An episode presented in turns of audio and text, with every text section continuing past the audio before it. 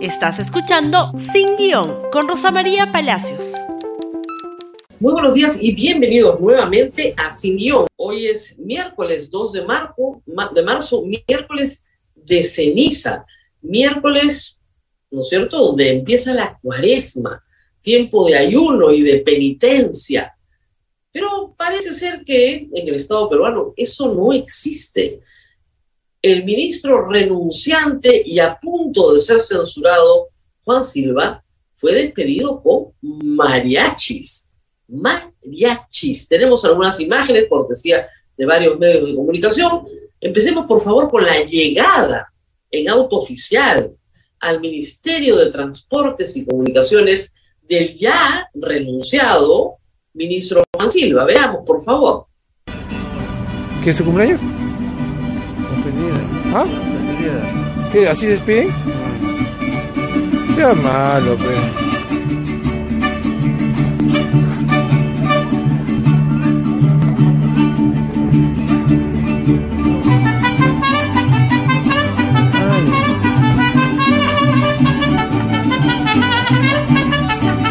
Están llorando.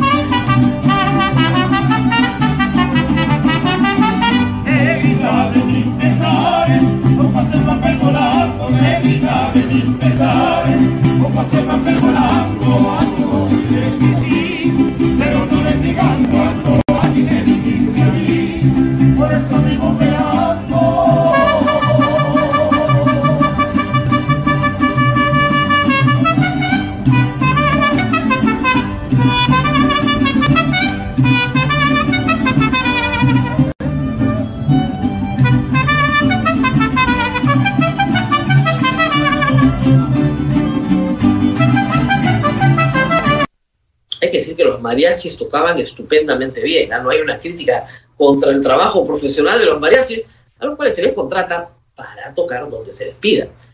¿Quién contrató esto?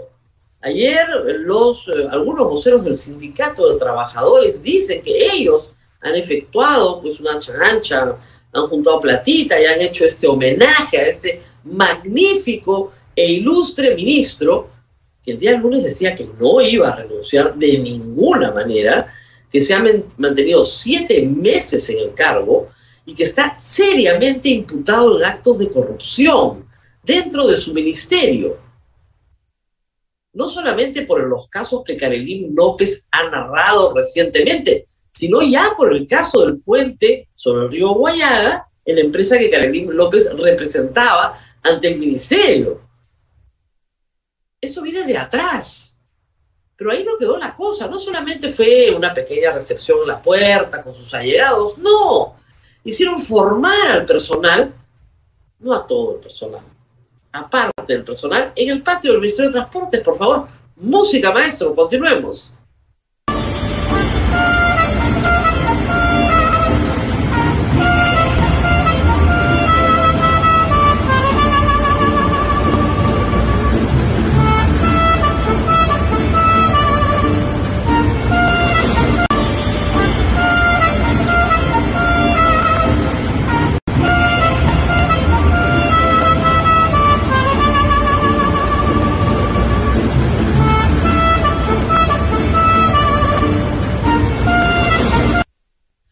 Y distancia social, sillitas después dispuestas así ordenadamente, ¿no es cierto? Un conductor del evento que da discursos, ¿no? El ministro que habla también.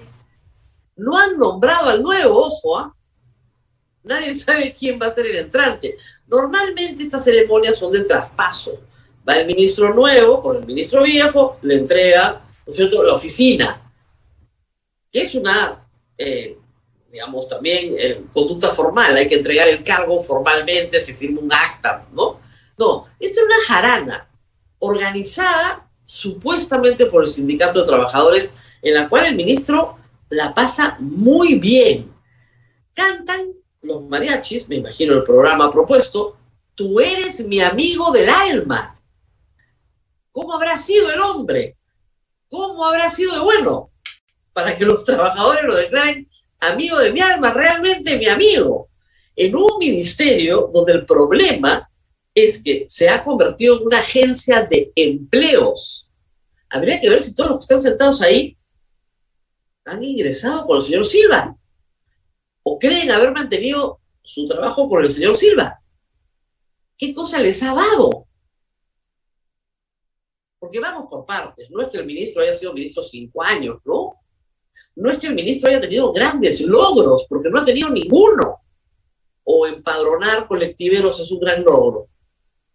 También hay problemas muy graves en todos los ámbitos de competencia de un ministerio que en realidad son casi cuatro ministerios, porque es todo transporte, todo transporte, en todas las modalidades que tiene transporte, porque no solamente es construcción de obra pública, es regulación de transporte aéreo, marítimo y de carreteras, y parte del urbano también, y parte del rural también.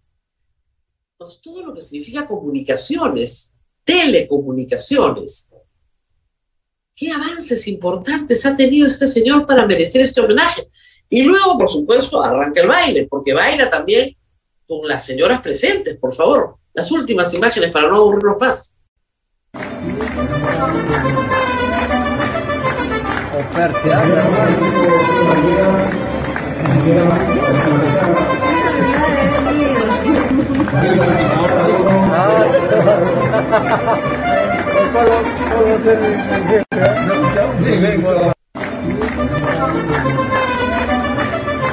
O Persia.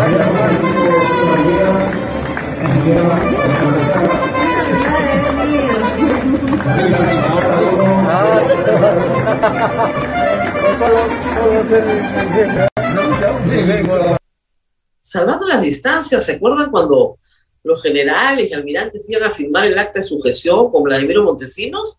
Bueno, parece algo así, ¿no? ¿Esas personas están voluntariamente ahí o están obligadas a estar ahí?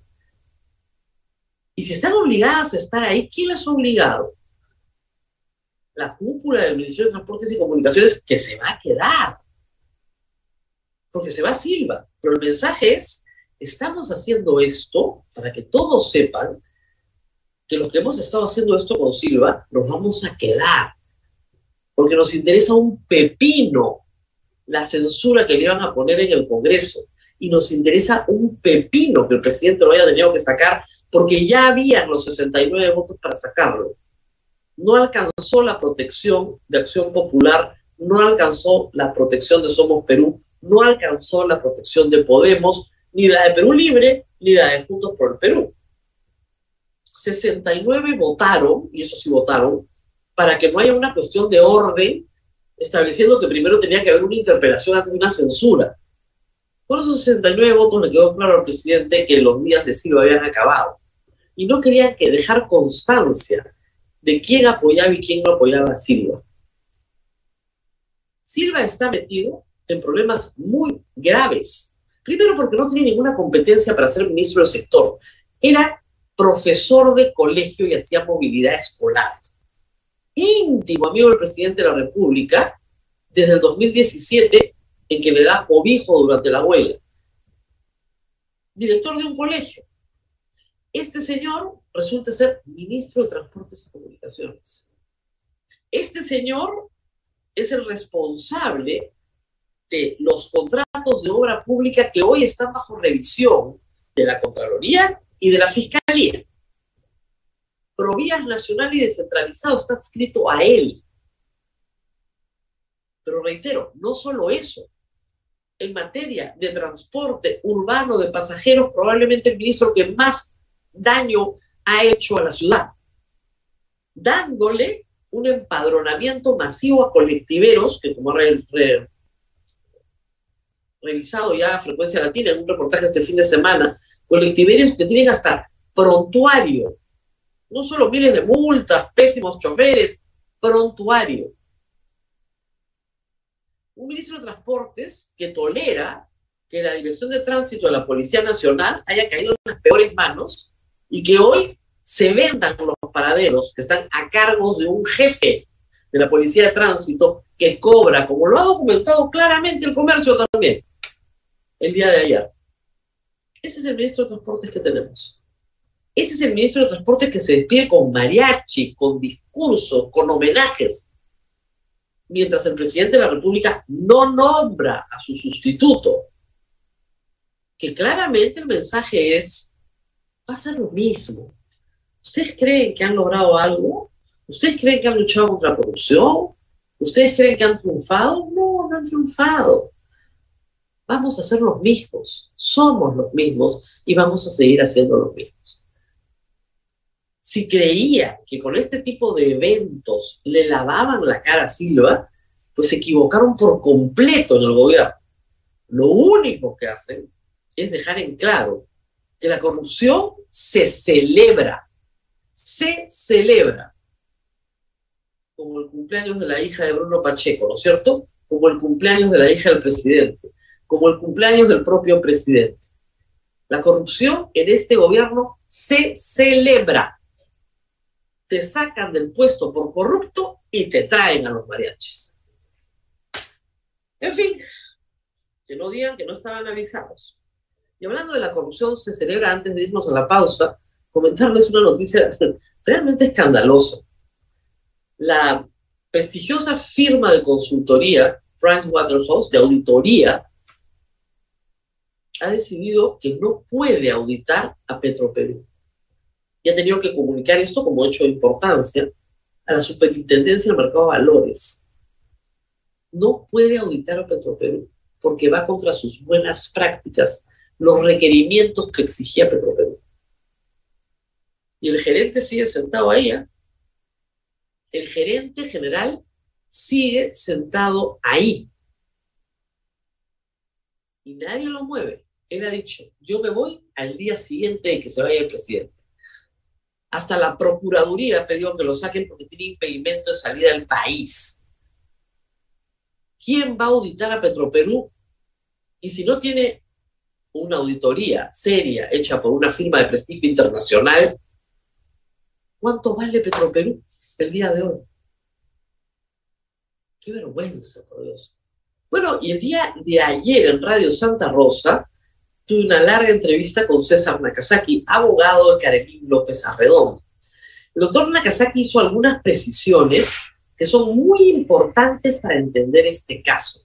Agradezco que algunos medios, incluso el comercio, lo haya puesto en primera plana eh, y hayan este, señalado la fuente Radio Santa Rosa, eh, para explicar cosas que no se estaban entendiendo bien en las últimas 24 horas o 48 horas desde que esto explota el sábado en la tarde aquí en la República como primicia de César Romero. ¿Qué no se entendía? El señor presidente de la República le había dicho a Fernando Rincón que sí conocía a Carolina López, pero luego dijo que no la conocía. ¿La conocía? No la conocía. ¿Se reunió? No se reunió con ella. El doctor Nakazaki a Mónica Delta le dice, no, no tuvieron ninguna reunión pero luego conmigo aclara exactamente en qué circunstancias se conocen y por qué esa presencia física es relevante en la investigación. Veamos lo que me dijo. Ella no se reúne con el presidente. Es testigo presencial, es testigo pero presencial. es testigo presencial de una discusión entre dos personas. Eso califica también, doctor, como una reunión. Bueno, eh, yo te diría, eso es un poco, bueno, si tú quieres físicamente, vamos a hacer, físicamente sí, pero lo que es propiamente una reunión implica un elemento subjetivo, ¿no? Muy bien, entonces, para detenernos en este ejemplo, Pedro Castillo no puede decir que no conoce a Karelín López si ha estado ella físicamente presente en una discusión de carácter personal. Pedro Castillo sí la conoce. Claro, la palabra reunión implica haber pactado una cita y sentarnos juntos a discutir un tema. ¿Ok? Ese pacto para una cita entre el presidente y Carolina López, eso no existe.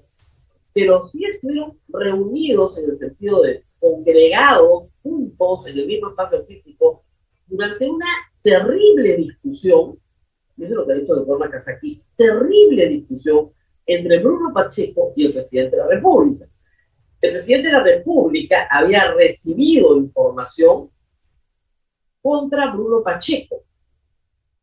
Ya Bruno Pacheco había recibido información del señor Samir Villaverde contra Karelín López. Lo que explica ayer el doctor Nakazaki es que Karelín López, amiga y gestora de intereses, pero amiga de Bruno Pacheco, organizadora de eventos, ¿no es cierto?, tenía una serie de antecedentes que el señor Samir Villaverde, dueño de una empresa de seguridad donde Bruno Pacheco había trabajado, le alcanza un file, un expediente diciendo, mira, ¿con quién estás? Estás con una persona indebida. ¿Y por qué había hecho el señor Villaverde esto? Porque Carelín López representa los intereses de las empresas constructoras de los hermanos Pasapera. Y el señor Samir Villaverde, según este testimonio, estaba interesado en los contratos que los señores Aguilar Quispe tenían con empresas chinas. Y en esta competencia, en este conflicto, ¿no es cierto? También acusa a Bruno Pacheco de estar llevando los negocios de su mujer, que no es su esposa, sino es otra señora, ¿no es cierto? Su amiga, digamos, los negocios de su mujer a la SUNAT. En esa discusión que está presente Carolín López, el señor Bruno Pacheco le dice, pero tú Tú has llevado al dueño de la clínica a la luz, que quiere importar mercurio.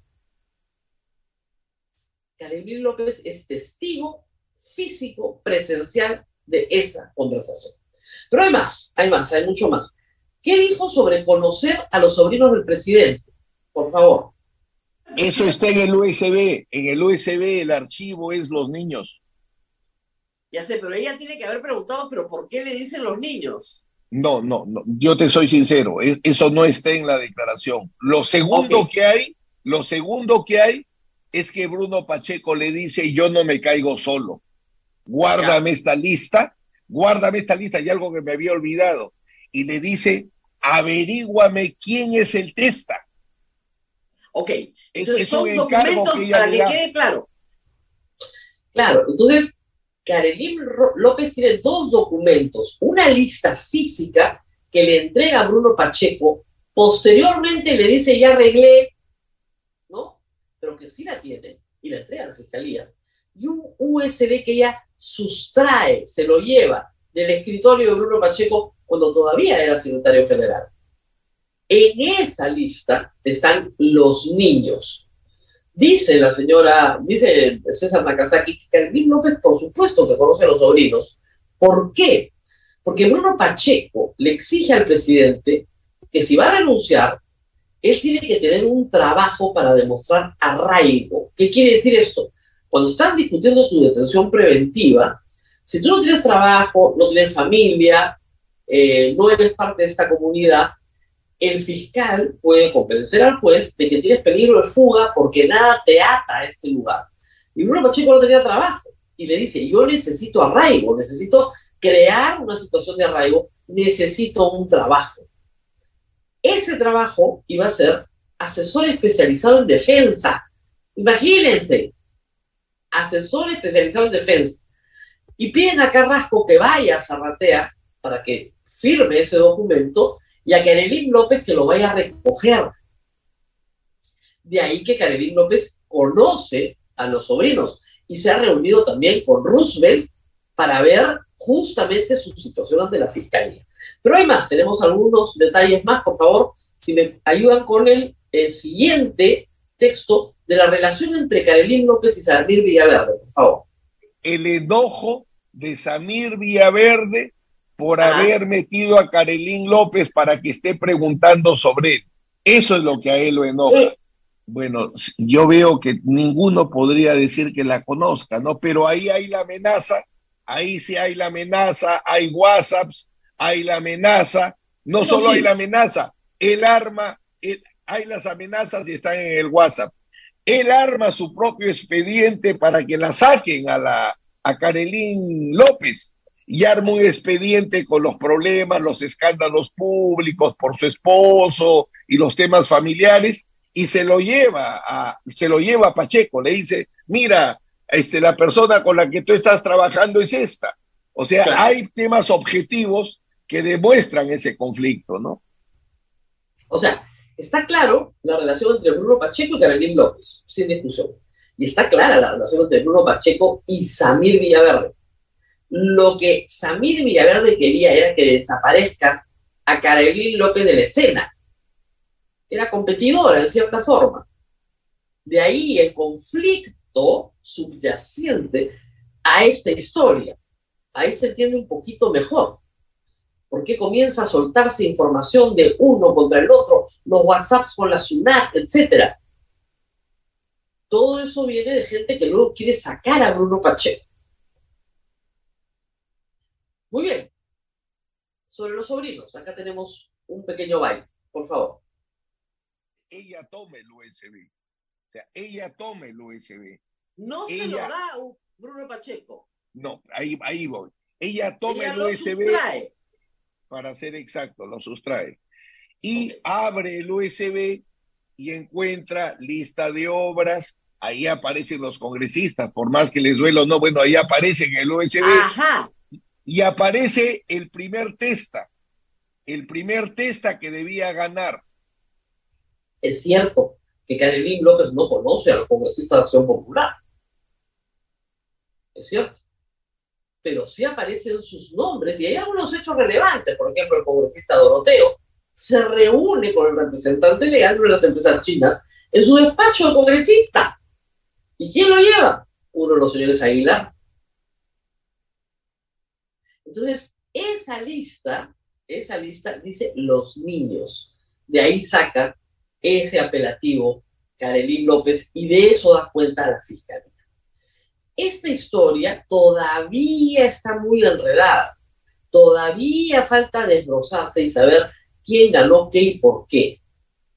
Tanto Contraloría como Fiscalía ya se encuentran trabajando sobre estos contratos, tanto en Provías descentralizado como en Provías Nacional, y también, también la Fiscalía ha entrado al Ministerio de Energía y Minas, donde también se ha adjudicado un contrato de este tipo a una empresa china.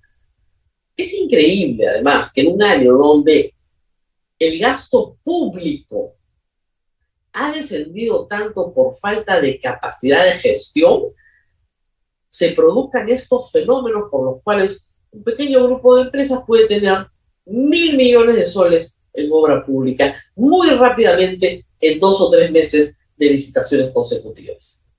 Vamos a ver qué arroja la investigación, o reitero, que recién empieza. ¿Esto alcanza para vacar al presidente de la República? Pues hay que decir algo, para vacar al presidente de la República se necesitan 87 votos. Esos votos hoy en el Congreso no existen. Y viendo la votación de protección al ministro Silva, está claro que Somos Perú, Acción Popular y Podemos, no todos, pero casi todos, están blindando al presidente de la República y a su gabinete. No hay forma de entender la conducta del Congreso en sus resultados si no se toma ese elemento en cuenta. Muy bien, nos hemos excedido largamente del programa, les agradezco a todos eh, los que han esperado tanto rato. Nos tenemos que despedir rápidamente. No se olviden de compartir este programa en Facebook, Twitter, Instagram y YouTube. Y nos vemos nuevamente el día de mañana. Hasta pronto. Gracias por escuchar Sin Guión con Rosa María Palacios. Suscríbete para que disfrutes más contenidos.